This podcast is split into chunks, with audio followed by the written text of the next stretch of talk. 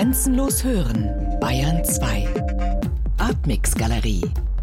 Immer freitags ab 21 Uhr im Hörspiel Artmix. Klaus Bullert, Sie sind Komponist und Hörspielregisseur und gewissermaßen könnte man Sie auch als Experten für Literatur über den Ersten Weltkrieg bezeichnen. Sie haben für den Bayerischen Rundfunk unter anderem Hermann Brochs Schlafwandler-Trilogie inszeniert, die den Ersten Weltkrieg zum Thema hat und die Auswirkungen in Deutschland beleuchtet. Ihre aktuelle BR-Produktion, der Hörspiel Siebenteiler Das Ende der Paraden, entstanden aus der gleichnamigen Romantrilogie von Ford Maddox Ford, beleuchtet den Ersten Weltkrieg aus britischer Perspektive Heuer jährt sich das Ende des Krieges zum hundertsten Mal. Was reizt Sie an diesem Themenkomplex besonders? Zum Ersten, Hermann Broch hat einen Roman geschrieben, Die Schlafwandler, der damals noch einigermaßen erfolgreich war, was sich dann später äh, leider völlig geändert hat. Das war ein wirklich nicht mehr erfolgreicher Roman in Deutschland und inzwischen ist er gänzlich aus den Bücherregalen verschwunden. Meines Erachtens nach ist das schade.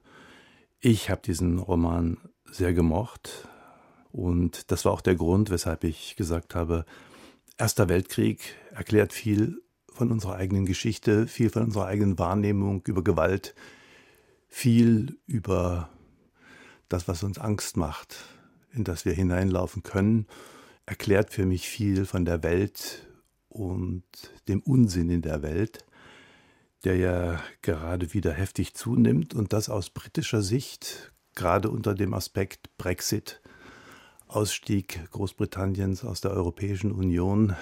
Und welche Gründe liegen dahinter, was wird da als Argument angeführt. Und ich fand diese Situation reproduzierbar auf heute. Und die Frage, was ist eine Allianz. Was ist Großbritannien in dieser Allianz? Und das war der Grund zu sagen, durch dieses vierteilige Werk kämpfe ich mich nochmal durch, um zu verstehen, was sind die Argumente der anderen Seite, was sind die verstehbaren Gefühle und was sind natürlich auch die Fehler, die wir und die anderen machen. Zu den modernen Aspekten kommen wir dann gleich auch noch. Und weil Sie es gerade angesprochen haben, so wie Hermann Broch, erging es ja Fort Maddox Ford auch ein bisschen. In Deutschland und selbst in seinem Heimatland Großbritannien ist er kaum bekannt, jedenfalls deutlich weniger als seine berühmten Zeitgenossen wie beispielsweise Virginia Woolf oder Joseph Conrad. Wie kamen Sie denn auf Fort Maddox Fords Romane? Ähm, das war eine sehr ist eine sehr einfache Geschichte. Ich persönlich kannte Fort Maddox Fort natürlich auch nicht so gut. Mich hat Herbert Kapfer und Wolfgang Körnle von Galliani angesprochen, die ja meine Arbeiten über Hermann Broch kannten, beide. Und Wolfgang Körner hat gesagt, naja, ich habe da noch so eine interessante Geschichte, die bei uns unten im Keller liegt. Und die würde ich gern mal wieder rausholen, weil sie aktuell ist, weil sie tolle Literatur ist. Leider vergessen oder zum großen Teil vergessen. Und vielleicht kann man die, aus den vier Romanen der Tetralogie, die da unten liegen, vielleicht kann man eine spannende Geschichte heute erzählen. Und dann habe ich mir die vier äh, Bücher, zum Teil noch mit Kellerstaub behaftet, habe ich mir auf den Tisch gelegt und bin so Stück für Stück durchgegangen und habe mir überlegt, kann man und wie vor allen Dingen daraus ein mehrteiliges Hörspiel machen. Und äh, ja, bin zu dem Schluss gekommen, super Autor, leider vergessen, oft zu Unrecht vergessen, 80 Jahre lang nicht in Deutschland übersetzt. Viel englische Konversation ist nicht anders zu erwarten gewesen von Büchern, die 1928 abgeschlossen werden. Tolle Ansätze bezüglich des, der modernen Sprache. Super Verleger, super Autor. Also versuchen wir daraus eine Produktion zu machen, die die Welt von damals mit den Augen von heute nochmal abtastet diese heutige Perspektive, um darauf gleich zu kommen, Ford Maddox Ford schildert ja die britische Gesellschaft in einer radikalen Umbruchssituation, kann man sagen, Anfang des 20. Jahrhunderts. Alte Werte und Elite zählen nicht mehr, die hergebrachte politische und soziale Ordnung werden umgewälzt. Inwiefern ist denn der Text konkret immer noch aktuell oder anders gefragt, wie viel und was können wir aus Ford Maddox Fords Text über die Mentalität der Briten vielleicht lernen? Gewalt macht immer sprachlos und eine so extreme Gewalt wie der Erste Weltkrieg hat ja auch Fort Maddox Ford sprachlos gemacht und er musste kämpfen. Er hat viele Jahre versucht, wieder eine Sprache, eine literarische Sprache zu finden. Und das merkt man an diesen Büchern natürlich auch. Und das merkt man auch, dass die Gewalt, die er erlebt hat als Mensch, der an der Front war, und die Gewalt, die er auch erlebt hat, die andere Leute das Leben gekostet hat, er hat viel Blut und viel Qual erlebt. Das hat ihm seine literarische Sprache gekostet und er hat gekämpft. Wie gesagt, bis 1923 als er den ersten Band dieser Tetralogie angefangen hat und diesen Wahnsinn, Krieg versucht hat zu beschreiben. Nicht wie andere Leute in großen Tableaus, in großen wahnsinnsaggressiven Beschreibungen von Momenten, sondern er hat ihn leise im eigenen Kopf als innere Stimme versucht darzustellen und ihn immer wieder im Gegensatz zur Gesellschaft zu setzen, zu gesellschaftlichen Prozessen, wie er wie gesellschaftlichen Aufstieg, Scheitern und dergleichen mehr. Und das ist eine Art, die sehr fein oder feinfühliger ist, als das andere getan haben und dafür eine Entsprechung zu finden und gleichzeitig die Brutalität dieser Zeit und dieser Aktionen äh, fühlbar, hörbar zu machen, sie sozusagen ins vegetative Nervensystem direkt anzukoppeln, das war das, was ich als meine Aufgabe gesehen habe weil wir gerade schon bei dieser besonderen Erzählweise sind. Sie haben gesagt, Gewalt macht sprachlos. Schweigen ist ja auch ein ganz wichtiges Momentum in diesen Romanen. Zum Beispiel der Bruder des Protagonisten Christopher Mark Teachins, der beschließt am Tag des Waffenstillstandes, dass er nie wieder sprechen will. Aber auch zuvor in den Teilen bleibt vieles einfach ungesagt, weil keine passenden Worte dafür gefunden werden können. War dieses Schweigen eine besondere Herausforderung fürs Hörspiel? In einem Hörspiel wird ja gewöhnlich viel gesprochen und äh, auch oft laut gesprochen. Ähm, das hat natürlich äh, für mich die Aufgabe, was kann man tun, um die, um die Dringlichkeit der Botschaft mit der entsprechenden Kraft rüberzubringen. Also es geht nicht um Lautheit, sondern es geht eher um Kraft, um szenische, akustische Verdichtungen dessen, was im Kopf des Protagonisten vorgeht, welche Konversationstechniken er benutzt, um das Grauen zu umzingeln, sagen wir es mal so. Und das ist natürlich ein spannender Vorgang, der auf der einen Seite musikalisch gelöst werden kann und mit der Inszenierung von Schauspielern, die eben etwas ausdrückt, was nicht ausdrücklich gesagt wird. Die musikalische Komponente müssen wir auf jeden Fall auch ansprechen. Sie selber haben ja die Musiktableaus in den Hörspielen komponiert für Ihre Hörspielfassung. Das Ganze bewirkt auch meiner Meinung nach eine deutliche Modernisierung nochmal zusätzlich für den Text. Wie genau sind denn diese Tableaus überhaupt entstanden? Ich habe zuerst eine ganz klassische Sprachfassung gemacht von dem, von dem Text und habe mir gedacht, wie kann man die Perspektive heute, wie kann man andere ästhetische Vorgaben, die heute bestehen, wie kann man die integrieren in einen Text wie diesen, ohne ihn zu beschädigen? Das ist ja sehr wichtig. Ich will ja nicht den Autor verbessern oder verschlimmbessern, sondern ich, ich möchte ihn in irgendeiner Weise repräsentieren. Ich möchte immer, wenn ich einen solchen Autor wie Hermann Broch oder Melville oder James Joyce bearbeite, ich möchte in den Kopf des Autors, ich möchte verstehen, warum er etwas macht und diesen Schreibvorgang in der Form ausgeführt hat, wie er uns vorliegt. Und das möchte ich dann als Regisseur bzw. als Musiker adäquat versuchen. Und in diesem Fall kam mir die Idee, dass diese ganzen grau grausamen, diese gewalttätigen Situationen zwischen Christopher Tietjens und seiner Frau Sylvia, die ja wirklich in die Moderne, in den Kampf der Moderne der Geschlechter Einzug gehalten haben. Viele Leute haben sich mit genau diesem Paar und diesem brutalen Machtkampf zwischen Mann und Frau hier ähm, beschäftigt, der sozusagen der Ausgangspunkt war, dass Christopher Tietjens aus dem ehelichen Krieg in den Krieg Europas geflohen ist. Und äh, solche Bilder und solche Situationen kann man eben heute anders lösen als das früher, indem man Musik auf der Grundlage der sprachlichen Konstruktion und der Worte, die der Autor selbst gebraucht hat und benutzt hat, dass man das in einem Tableau zusammenfasst, klanglich, akustisch verarbeitet und immer wieder Platz lässt, um akustische Ideen im Kopf des Hörers zu verdichten, Sprache auch ein wenig klanglich zu übersetzen und Gefühle nicht nur durch Denken über die Worte, sondern auch durch direktes Andoggen an äh, das vegetative Nervensystem, Klang, Ohren zu erreichen.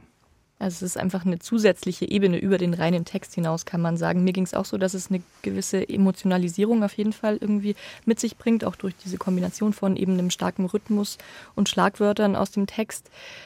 Wird dadurch auch erreicht, dass es vielleicht eine Anspielung auf aktuelle Situationen ist? Natürlich, man kann sowas nicht verhindern. Und äh, wenn man heutzutage Bilder sieht, wie sich der Krieg verändert hat, das ist eben ein kalter, elektronischer, ein distanzierter Krieg geworden ist, muss man davon ausgehen, dass natürlich die Mittel der musikalischen Elemente, die ich benutze, die das Zusammenschieben von Konversationstableaus, wie es Ford Maddox Ford gemacht hat, natürlich zu einer heftigen modernen Sicht, zumindest innerhalb dieser Tableaus kommt und dadurch natürlich die Fallhöhe zwischen Konversation britischer Art, zwischen Kampf, zwischen verbalen Auseinandersetzungen und dann dieser Brutalität der Geräusche, der Klänge in diesen Tableaus, die wird natürlich gewaltig erhöht durch diesen, sagen wir mal, Regie- und Inszenierungstrick.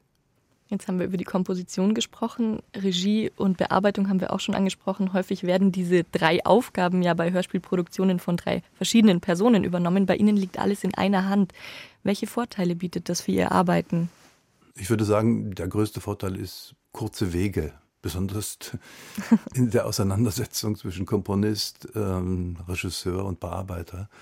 Das hat natürlich auch manchmal den Nachteil, dass man, dass sie zu kurz sind und man über bestimmte Schwierigkeiten, die man mit einem Kollegen oder mit einem anderen im Team hätte, die zu anderen Ergebnissen führen, die in diesem Fall nicht zu Ergebnissen dieser Art führen, sondern eher, würde ich sagen, zu Verständnis zum größten Teil Verständnis für das, was der andere getan hat. Also Bulat als Komponist äh, beschäftigt sich mit Bulat als Regisseur, der sich wiederum mit Bulat als Bearbeiter beschäftigt. Das habe ich jetzt seit vielen Jahren geübt und gemacht und stelle mir verschiedene Fallen und stolpere auch oft über die Tatsache, dass ich, wenn ich etwas bearbeitet habe, aus der Rolle des Bearbeiters austrete und Regisseur werde mich über den Bearbeiter im Studio häufig aufrege und als Komponist Bulat den Regisseur und Bearbeiter beschimpfe. So ist das. Das klingt anstrengend ein bisschen. Ja, das ist die Paranoide, das ist Paranoide des, äh, desjenigen, der sich für etwas äh, entschieden hat, was er eigentlich nicht hätte machen sollen. Aber manchmal ist die Entwicklung anders, als äh, man es selber wollte. Ich weiß nicht, wen von den dreien ich da jetzt am meisten ansprechen muss, wenn ich nochmal gerne auf Ford Maddox Fords Erzählweise näher eingehen würde. Mir geht es vor allem um diese häufig wechselnden Perspektiven, inneren Monologe. Die Wirklichkeit zerfällt ja gleichsam in einzelne Fragmente. Das ist auch die Besonderheit, diese Bruchstückhaftigkeit der Texte. Wie sind Sie damit bei der Inszenierung umgegangen? Ja, es wird halt ein, ein Vorgang, den er versucht zu finden, wird kenntlich gemacht durch den, durch den Schreibvorgang. Also die Welt wieder, die er verloren hat als Ganzes, kann er nicht zusammensetzen. Es geht nicht, das ist keine Einheit mehr und deshalb versucht er mit den Teilbereichen, die er beschreibt, fast wie ein impressionistischer Maler, so sagt das die Literaturkritik oder sagt das die Literaturwissenschaft, äh, macht es als impressionistisches Bild. Er schreibt unterschiedliche Dinge. Er entwickelt keine Geschichten mehr, sondern er beschreibt die Dinge, wie sie nebeneinander bestehen und wie sie eventuell Einfluss nehmen könnten und wie sie aufeinander sich abbilden. Und das ist ein interessanter Vorgang, den man natürlich bei der Bearbeitung beachten muss. Äh, es geht nicht um die skelettierte Geschichte, sondern es geht um den möglichst intensiv herausgearbeiteten Zustand einer solchen Situation. Dieses Impressionistische gilt ja besonders auch für die Schilderung des Kriegsgeschehens. Was passiert, erfahren wir durch die Augen von einzelnen Figuren, oft sehr, sehr lautmalerisch in den Texten, was vielleicht dem Hörspiel ja auch entgegenkommt. Ja, nicht nur, weil lautmalerische Dinge, die man im Hörspiel verwendet und die man dann auch noch bedient, haben ja oft den Nachteil, dass es, dass ähm, der Soundtrack, den man dazu baut, eher eine Klangtapete wird. Das heißt, sie erzählt keine eigene Geschichte, sondern sie verstärkt oder äh, beeinflusst den Vorgang des Autors, einen Zustand zu beschreiben. Das macht dann der Klang auch. Und dann wird es für mich immer ein wenig, wie sagt man so schön, äh, das doppelt sich und wird uninteressant. Das trifft nicht in jedem Fall zu, aber in den meisten Fällen. Und ich versuche dann immer den anderen Weg zu gehen, mit der Klangsituation, die ich habe, sehr viel moderner und sehr viel, also etwas anders umzugehen, um Möglichkeiten einer Dreidimensionalität zwischen Klang und Sprache und auch zwischen Denkvorgang zu erreichen, dass man eben nicht nur eine klangmalerische Situation erhält, sondern einen Raum, einen neuen Raum, der durch die Sprache allein nicht betretbar wäre und durch den Klang alleine nicht betretbar wäre, um genau in diese Lücke hineinhören zu können. Das hat mich interessiert bei Fort Maddox Ford. Also so wie in den Texten quasi der Blick des Rezipienten gelenkt wird, wird hier das Ohr gelenkt und der Gedankenstrom ein wenig gelenkt. Genau, Ford Maddox Ford und seine Schreibweise war für mich ähm, der entscheidende Faktor, so auch klanglich zu arbeiten. Jetzt würde ich gerne noch ein bisschen auf diesen schon angesprochenen Machtkampf zwischen Mann und Frau zu sprechen kommen. Ich glaube, Frauen haben in diesem sozialen Umwälzungsprozess, der da auch in den Romanen thematisiert wird, einen besonderen Stellenwert. Fords Romane warten ja mit zwei sehr wichtigen weiblichen Figuren auf, die auch für das Handeln des Protagonisten Christopher Teachins durchaus entscheidend sind. Allen voran natürlich die schon angesprochene Ehefrau Sylvia, untreu, intrigant, man könnte sagen Sinnbild der verkommenen Gesellschaft. Und dann auf der anderen Seite, gleichsam als Gegenentwurf, Valentine Vanop, seine spätere Frau, die sich für andere einsetzt in vielerlei Hinsicht. Als Suffragette kämpft sie unter anderem dafür, dass Frauen wählen dürfen. Könnte man sagen, dass diese beiden Frauenfiguren die Pole des gesellschaftlichen Wandels symbolisieren, in dem sich England zur Zeit von Fords Romanen befindet? Könnte man, könnte man sagen. Ich würde aber eher, also dass es natürlich sachlich richtig ist und stimmt, ohne Zweifel, ja. Es gibt aber in Fort Maddox Fords Leben Parallelen zu dieser Situation. Nicht die böse Ehefrau, aber auch die Ehefrau, die es gab, von der er sich getrennt hat, um dann mit einer sehr schillernden Figur, einer britischen Dichterin, ein, würde ich sagen, ein fragwürdiges, in den Augen der britischen Gesellschaft, ein fragwürdiges Liebesleben zu leben. Dass also diese beiden Punkte, die das Private in Fort Maddox Fords Leben, eine Parallele zur Darstellung im Roman findet. Und das, find, das ist ein sehr interessanter Aspekt. Ich habe mich zu wenig mit seinen privaten Verhältnissen beschäftigt, um da ähm, genaueres darüber zu berichten. Es gibt jedenfalls diese beiden Parallelen. Und Fort Maddox Ford ist auch immer in gewisser Weise konservativ geblieben. Die Frauen an seiner Seite, besonders die zweite, hat ihn sehr aus dieser konservativen Haltung in die Moderne gebracht. Bei Tietjens ist der Fall im Roman ähnlich. Der lernt diese sehr viel jüngere Mrs. Vanop, Valentine Vanop kennen die sich als Suffragette, das ist die Frauenbewegung der damaligen Zeit, für Freiheit, für Gleichberechtigung heftigst engagiert und ähm, verliebt sich in sie. Aber wenn sich ein Statistiker in eine Suffragette verliebt, dann kann man sich vorstellen, äh, was am Ende dabei herauskommt. Wenig, außer vielleicht inneres Begehren. Und die Umsetzung dauert dann einen Weltkrieg lang, um dann in irgendeiner Weise umgesetzt zu werden. Das ist auch bei Christopher Tietjens und Valentine Venab der Fall. Das Verhältnis zu seiner Frau, zu seiner Frau, die mit ihm einen Sohn hat, wenn es überhaupt sein Sohn ist, ist ein komplett anderes. Das ist ein Verständnis, wie sich eine Gesellschaft regeneriert. Man sucht sich die Leute, die den Code besitzen, sprechen. Und das ist passiert und das hat zum Unglück geführt in Christopher Tietjens und Sylvia Tietjens Leben, dass sie hinterher oder dass sie beide mit großer Wucht und mit großer Bewusstheit gegenseitig zerstört haben. Für mich war das sehr erstaunlich, dass er von einer ganz klaren Setzung ausgeht, die da heißt, ich verlasse meine Frau, weil die Ehe schlimmer ist als der Krieg. Und dass ihm sozusagen die Granatsplitter um die Ohren fliegen, dass er sein Gehör zum Teil verliert, dass er verschüttet wird, dass er ja eigentlich verrückt und paranoid wird. Das sind alles Dinge, die er in Kauf nimmt, nur um dieser Frau und wahrscheinlich auch noch weitergreifend der Gesellschaft zu entkommen. Und wenn man dafür sein eigenes Leben aufs Spiel setzt, das muss schon ganz schön brutal sein, dieses Leben leben zu können. So ein richtiges Entkommen gibt es dann aber doch nicht. Ich meine, Silvia reist ihm bis an die Front nach und auch als er zurückkommt, ist er ja mit genau dieser Gesellschaft wieder konfrontiert. Und der Krieg ähm, hat ihn zwar davor vorübergehend bewahrt, in Anführungsstrichen, aber danach muss er sich ja doch wieder damit irgendwie auseinandersetzen. Deswegen wäre auch meine Frage, welche Rolle spielt denn der Krieg bei diesem gesellschaftlichen Zerfall oder Umwälzungsprozess? Es ist ja auch durchaus ein bisschen ambivalent zu sehen.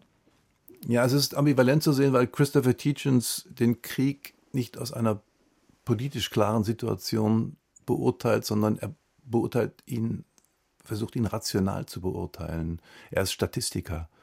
Und er kommt aus einer Gesellschaft, die die gesellschaftlichen Entwicklungen nicht wie vielleicht äh, Horkheimer und Adorno in ihrem Werdegang studieren und in, in ihren Zeichen beurteilen, sondern er geht von klaren, durchschaubaren, rationalen Verhältnissen aus. Und das ist sein großer Fehler. Deshalb geht er auch in den Krieg und hat keine Ahnung, äh, was ihn eigentlich erwartet auf einer anderen Ebene wenn man die Gesellschaft beurteilt und wenn man sehen möchte, wohin es geht, dann kann man nicht nur von Informationen ausgehen, die man hat oder die man glaubt zu haben, sondern man muss Dinge verstehen lernen, die hinter Rationalität liegen. Und deshalb brauchen wir Philosophen, Gesellschaftswissenschaftler und Leute, die sich Gedanken darum machen, wie unsere Gesellschaft aussehen könnte. Nicht nur darüber, wie sie ist oder wie sie nicht sein sollte.